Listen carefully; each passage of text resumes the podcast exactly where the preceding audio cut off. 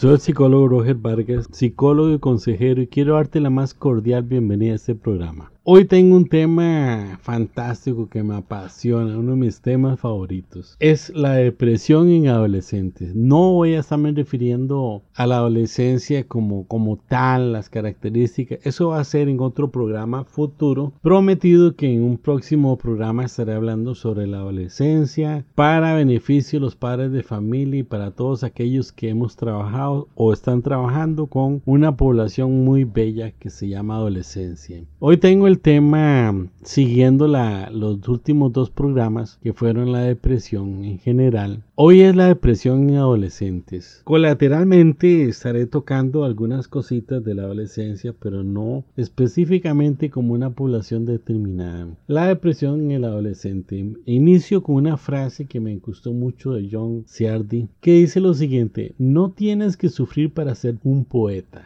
La adolescencia es suficientemente sufrimiento para todos. Esto refleja mucho el pensamiento popular, el pensamiento general, de que la adolescencia va a ser una etapa complicada. No necesariamente. No hablemos de crisis, sino que es una, etapa de la vida un tanto crítica, pero no necesariamente tiene que haber una crisis o una complicación. Pero en ocasiones el adolescente también entra en depresión. La depresión no es exclusiva para adultos, inclusive se habla de niños con depresiones. Y el adolescente, por tantos cambios que, ya sabemos les va a ocurrir, es una etapa violenta, pero a veces, además de esas características personales, donde ellos entran en, una autopista que no conocían, de cambios y cambios radicales. Pero bueno, no quiero entrar en la tentación de hablar de cambios. En algún momento recuerdo en mi consulta privada que llegó una adolescente, le voy a llamar Vanessa, su nombre cualquiera, no es el nombre de ella. Era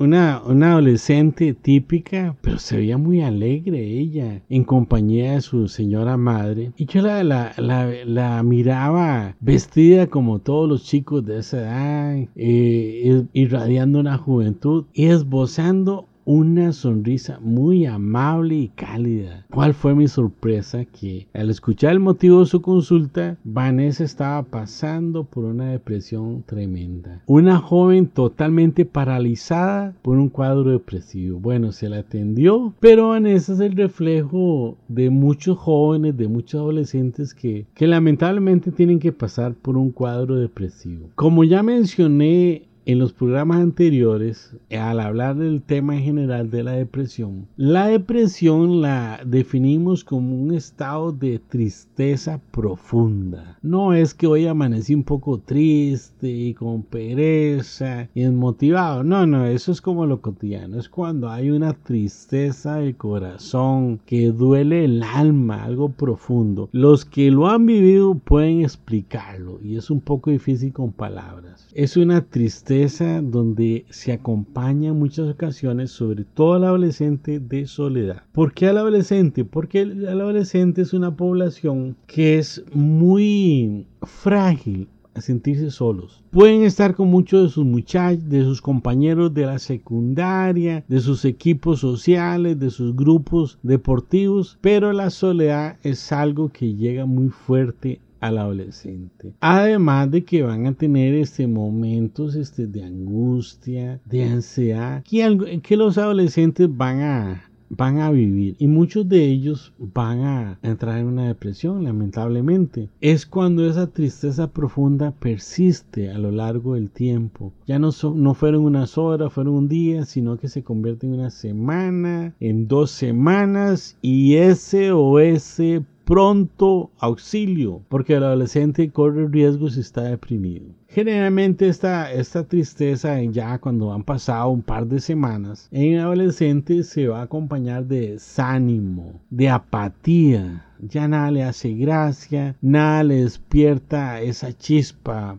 por qué vivir, esa chispa para sonreír que nos motiva a ver la vida con colores. Y además lo que se ha mencionado en programas anteriores, una baja autoestima. El adolescente va a empezar a, tener una, hasta un sentimiento de lástima, de inferioridad, más en esa etapa que es tan frágil, tan susceptible de que el adolescente se sienta inferior a los demás. Ante esto es muy importante llamar la atención de los adultos sean padres de familia o todos aquellos que en algún momento hemos trabajado con poblaciones de adolescentes. Una población que yo amo y me encantó mi experiencia, muchos años con adolescentes. Es que los padres no podemos esperar que el adolescente, puede ser que ocurra, pero no es lo típico, que el adolescente de pronto llegue y diga, papá, es que estoy en depresión, papá, estoy deprimido, estoy desanimado. No, no, es muy difícil, es muy difícil que el adolescente porque está pasando por todo ese periodo que, que está teniendo quizás un alejamiento los padres o poca comunicación. Entonces los padres tenemos que observar en esa etapa que es frágil, como mencioné al principio, que todo cambio conductual radical en el adolescente o violento, o sea, de la noche a la mañana cambian su comportamiento. Eso no es normal. No puede ser que si el adolescente o la adolescente es extrovertida, popular, el ánimo, la risa en persona, otro día sea una persona introvertida, que se aísla. A veces son cambios, pero son cambios eh, muy cortitos, pero ya cuando se mantiene en una línea de tiempo de días hasta semanas, entonces ya ahí nos preocupa y tenemos que intervenir.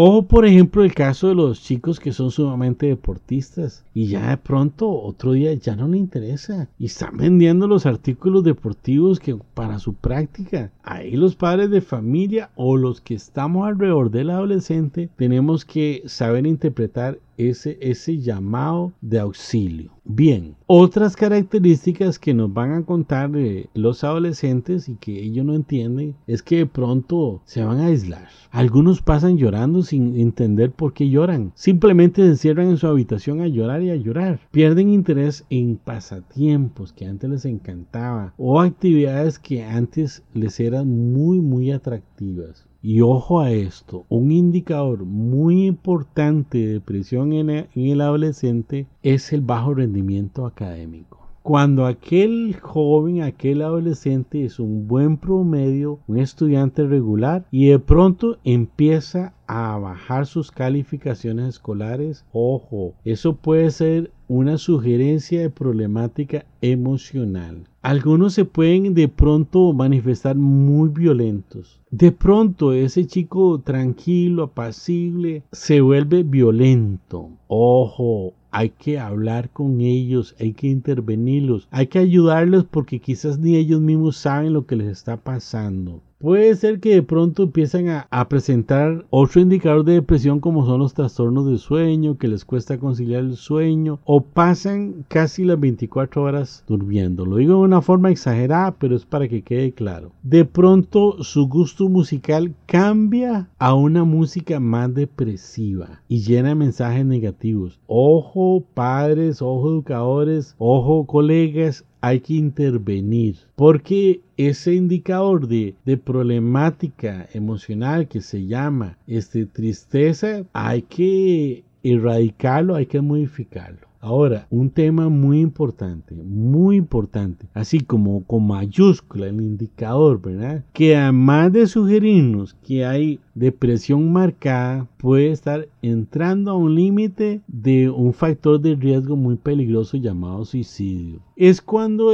el adolescente regala o sacrifica algo muy importante para su vida. El ejemplo más común en esto es la mascota. Te quiero dar las gracias por haber participado en este programa y recordarte que que te vuelvas a conectar con el siguiente programa, que es un tema de mucha edificación personal y uno de los temas sobre la vida que son importantes. Ya sabes, me puedes localizar al correo psicología gmail.com y si bien vives en otro país o, o, en mi país pero lejos, si quieres una, una consulta virtual, una, a través de una videollamada, me puedes localizar y nos ponemos de acuerdo. Dios te bendiga, gracias por estar conmigo en este programa y chao.